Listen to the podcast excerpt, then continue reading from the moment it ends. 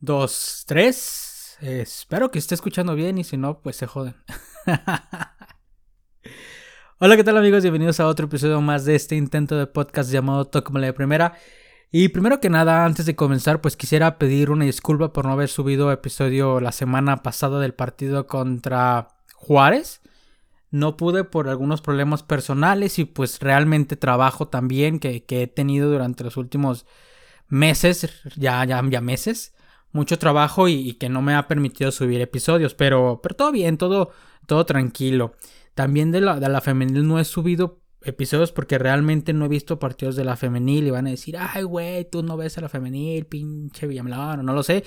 Pero es que en los horarios que los ponen los partidos de la femenil me resulta muy difícil verlos. Si bien es entre semana en horario laboral, es un domingo a las diez y media de la mañana. Dices, no me jodas, amigo. Realmente quizá los que ya tienen tiempo escuchando los episodios saben que yo los domingos en la mañana son para dormir. La verdad, y, siempre ha sido mi pelea con la liga, neta, esos pinches partidos a las diez y media de la mañana. No manchen, o sea, quieren que uno apoye a la femenil, quieren que uno vea a la femenil y pueden horarios realmente asquerosos. Discúlpenme, pero son realmente asquerosos. Y, y afortunadamente, pues la femenil ya sabemos qué onda con ellas. Van perfecto y no podemos esperar menos. Realmente un gran, grandes resultados durante las últimas jornadas y, y pues nada más que añadir, Licha on fire. La verdad, Licha, mis respetos. Es la única jugadora que ha metido gol durante todas las jornadas en este torneo. Me ando trabando. Y wow, realmente espectacular. No tengo más que añadir realmente porque pues no he visto los partidos y pues qué voy a andar diciendo, ¿no? Solamente mi reconocimiento por los resultados obtenidos y, y enhorabuena para ellas. Y ojalá que la liga, bueno, no es como que me vaya a escuchar alguien, un directivo de la liga, pero ojalá que pudieran tener horarios más accesibles porque si, si no juegan un martes a las 4 de la tarde, andan jugando un domingo a las 10 de la mañana y sí está cañón, sí está cabrón.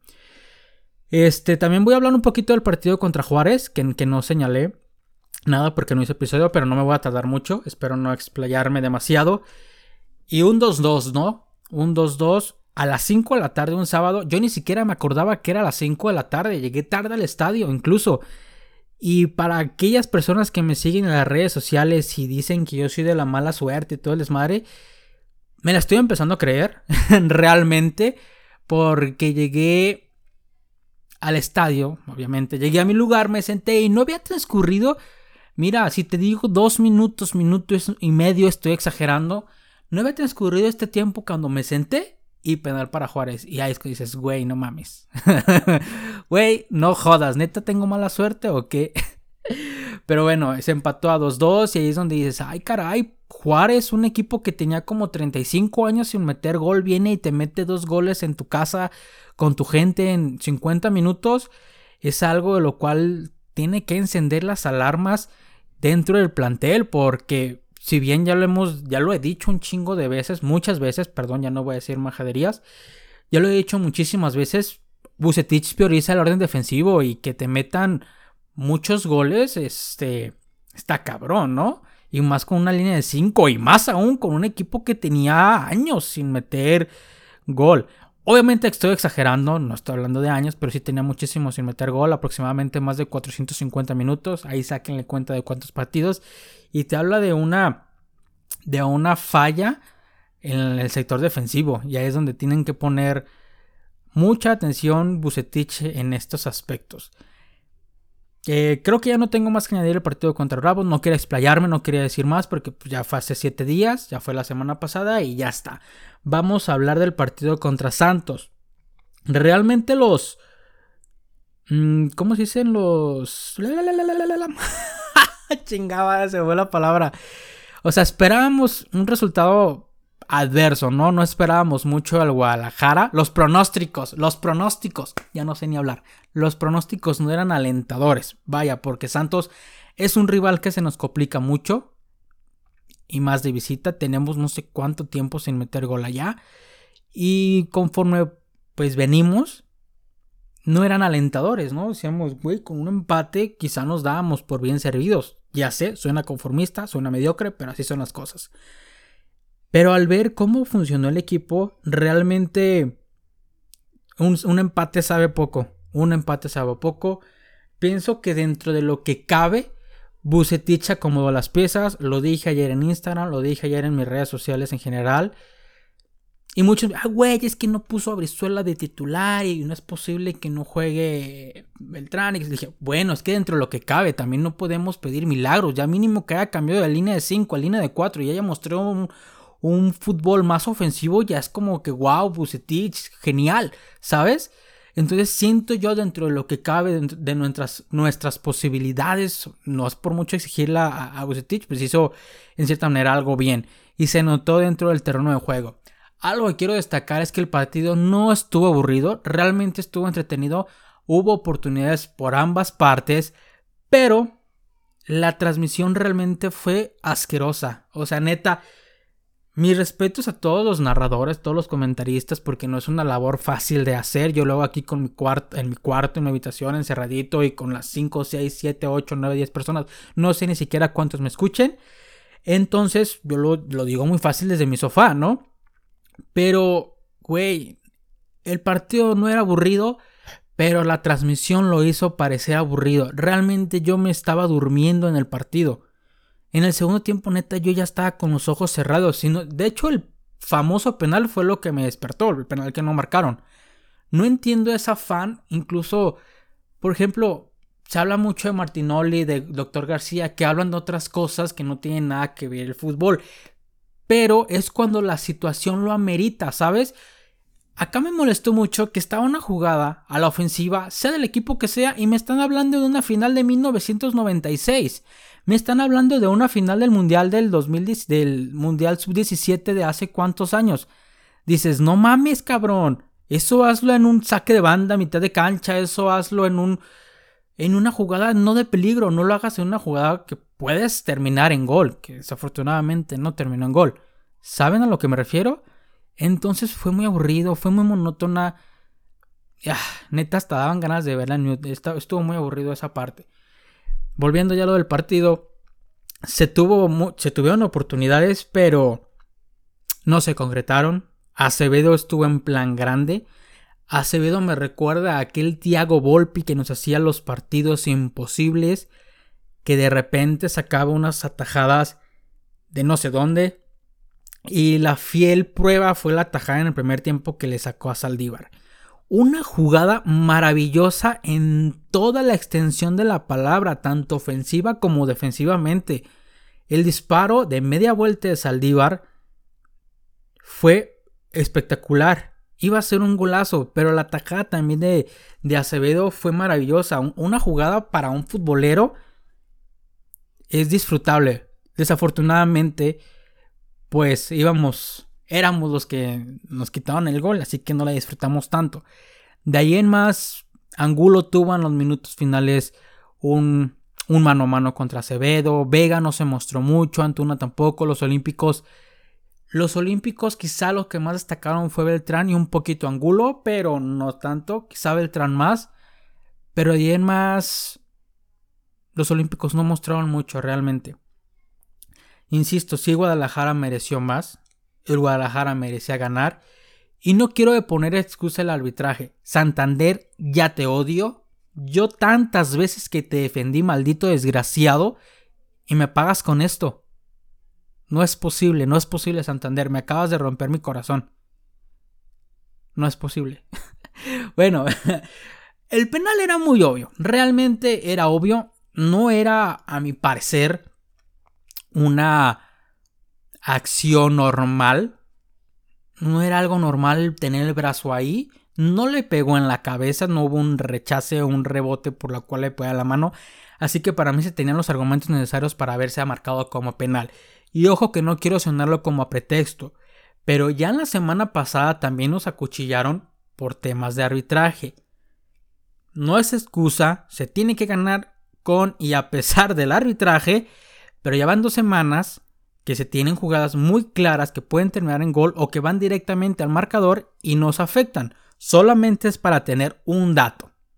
Y ya está. No estoy aquí diciendo que perdimos, que empatamos por el arbitraje, no estoy diciendo que no. Aquí hay que hacer las cosas objetivamente. El Guadalajara fue mejor, pero no concretaron. se tuvieron fallas en tercer cuartos en, en, el tercer tercio de la cancha, pases puntuales y, tiros que, que Acevedo no sacó, güey. Punto. Pero algo positivo que hay que sacar es la mejoría que se tuvo en el funcionamiento del plantel. Y no es ser conformista, porque es que no es pinche conformista, te, conformas con ser el menos peor de la cancha. No, pero hay que ver una cierta mejoría que tuvo Bucetit, que tuvo el plantel. La verdad, se dicen las cosas como son, merecíamos ganar, se jugó bien, pero pues no la metimos, güey. Espero realmente que sigamos mejorando y siendo ofensivos, así como lo fuimos en el partido pasado.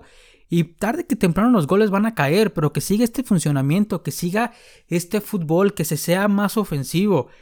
Ya viene Mier y ya viene también Sepúlveda para, para afianzar la central, algo que necesitamos mucho con Mier. O sea, que esperamos que menos Mier regrese al nivel que, que nos maravilló tipo 2010 y 2019, sí, 2019, 2020, que era, que fue el guerrero de la defensa y que no ven, que no, ojalá que no venga con un nivel bajo. Algo también que hablar de niveles, Cisneros me ha gustado cómo ha jugado. Yo pensé que, que él iba a regresar más con más miedo, que iba a regresar con más temor, iba, iba a regresar con, con falto de ritmo por su lesión, pero me parece que se ha adaptado muy bien al sistema, ¿no? Me parece que ha mostrado un buen fútbol, ha, encarado, ha intentado, ha driblado. Me gusta, me gusta, me gusta. Y de Saldívar pues también ha sido cumplidor. Lo ayer también de Beltrán, me gustó cómo jugó y ojalá que esto sea tomado en cuenta para que tenga más minutos dentro del terreno de juego. Algo que también me parece que brindó muchísimo en ataque o en dinamismo o, lo cual jugamos muchísimo mejor el partido de ayer fue que no jugó Molina. Y es que no sé reventador de Molina ni nada de eso, pero Molina alenta mucho el, el juego, ¿no? Es, Molina es un jugador lento, es un jugador que, que no se acopla mucho al dinamismo del plantel. Así que siento que alenta demasiado el, el juego. Porque el Guadalajara es un plantel dinámico, un plantel joven que tiene que buscar en ataque y buscar el dinamismo. Y Molina no se adapta tanto a ello. Así que siento que también tiene mucho que ver por lo cual fuimos un poco mejor el día de ayer. Sin embargo, pues yo solamente soy un pendejo que está hablando a través de un micrófono. también algo que mencionar. Los que me siguen en Twitter, Dios mío. ya ven que les digo que de la mala suerte también que les hablé del partido pasado que entré y pues, luego. Güey, yo aposté que los dos malditos equipos anotaban. Yo dije, güey, Chivas va a ganar 2-1 quizá, pero los dos equipos anotan. Huevos, 0-0, no mames. Ah. Y ya todos me empezaron a decir, pinche sal. No puedo creerlo, realmente ya me la estoy empezando a creer un poquito, quizá ya estoy pasando ya de, de la broma, del mame, como que, ah, cabrón, neta, ¿seré mala suerte? ¿O qué está pasando? no lo sé, no lo sé. Espero realmente no serlo. Va a partido contra León. Voy a ir obviamente al partido contra León. Y quién sabe qué pase, ¿eh? Quién sabe qué pase, quién sabe qué sucede. Espero que ganemos, pero León viene fuerte. Viene a ganarle un 3-0 a Mazatlán contundente. Y nada más que decir. León es un rival fuerte. Y va a traer algo de nostalgia, de melancolía. No sé cómo llamarlo, porque fue, fue el último partido al que yo asistí. O al que la mayoría, o a los que muchos asistimos, a un estadio sin pandemia. Así es. Es que yo no fui la semana siguiente contra el clásico tapatío. Así que esa fue la última vez que, fui a un estadio, al menos al Akron, en el cual no había pandemia. Wow. ¿Cuánto ha pasado desde ese entonces, verdad? ¿Cuánto ha pasado? ¿Cuánto ha cambiado? Y qué cosas. ¿Qué cosas que decir? ¿Qué cosas que añadir? Ni modo. Así nos tocó. En fin, creo que no tengo nada más que añadir. Creo que no tengo nada más que decir. Y ojalá que ganemos este próximo miércoles contra León. Que también va a haber, va a haber podcast. Sí, va a haber podcast. Ya voy a tratar de sacar los podcasts podcast más seguidos. Los prometo. Sí, ya. Tengo que ponerme bien, bien chingón en esto. Y, y nada más que añadir, nada más que decir. Espero que tengan una bonita... Bla, bla, bla. Espero que tengan un bonito día, una muy bonita tarde o una muy bonita noche, dependiendo en la hora en la que me estén escuchando. Y que estén muy bien. Necesito agua. No me subí agua. Por eso me duele la garganta ya. Les mando un fuerte abrazo a todos. Chao, chao.